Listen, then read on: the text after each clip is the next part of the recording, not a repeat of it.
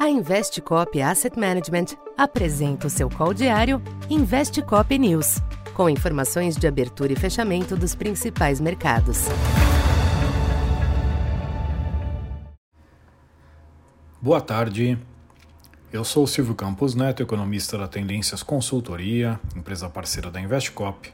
Hoje, dia 9 de outubro, falando um pouco do comportamento dos mercados nesta segunda-feira, Após uma manhã ainda marcada pela maior aversão ao risco, refletindo os ataques promovidos contra Israel no final de semana, os ativos conseguiram um fôlego diante de declarações mais amenas de membro votante do Fed.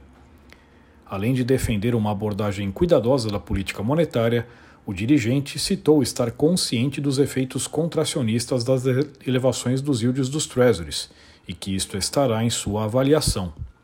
As declarações reduziram as apostas em nova elevação dos juros deste ano, ajudando a reverter a alta global do dólar que prevalecia até então, bem como a colocar as bolsas em território positivo. Já o petróleo iniciou a semana em forte alta como reflexo das incertezas geradas pelos episódios do Oriente Médio e seus potenciais desdobramentos. Com ganhos acima de 4%, o Brent alcançou 88 dólares hoje. Aqui no Brasil, o panorama internacional também ditou os rumos dos ativos locais, com a dinâmica negativa de bolsa e câmbio sendo alterada pela virada externa. O câmbio chegou a uma máxima de 5,18, mas cedeu a partir da sinalização do Fed no início da tarde, até o fechamento em 5,13, redução de 0,6%. O Ibovespa manteve pequenas quedas pela manhã, entrando em tendência positiva ao longo da tarde com a melhora de ambiente lá fora. No final, índice aos 115.100 pontos, alta de 0,8%, impulsionada por fortes ganhos de empresas petrolíferas listadas. Já a curva de juros sentiu o alívio dos sinais do Fed, com quedas importantes das taxas médias e longas, que vinham de um período de forte pressão.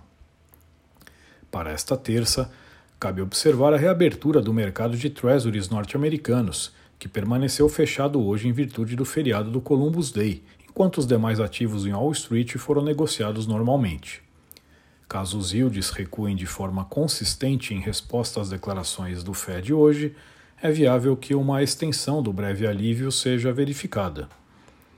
No entanto, a crise no Oriente Médio ainda será destaque capaz de fazer preço diante de uma potencial dura resposta de Israel. Aqui no Brasil, os ativos devem permanecer respondendo ao contexto externo, em linha com o quadro das últimas semanas. De todo modo, o ajuste de hoje foi importante para indicar que há um componente conjuntural relevante nas pressões recentes, em especial no câmbio. Então por hoje é isso. Muito obrigado e até amanhã. Essa foi mais uma edição Investe Cop News.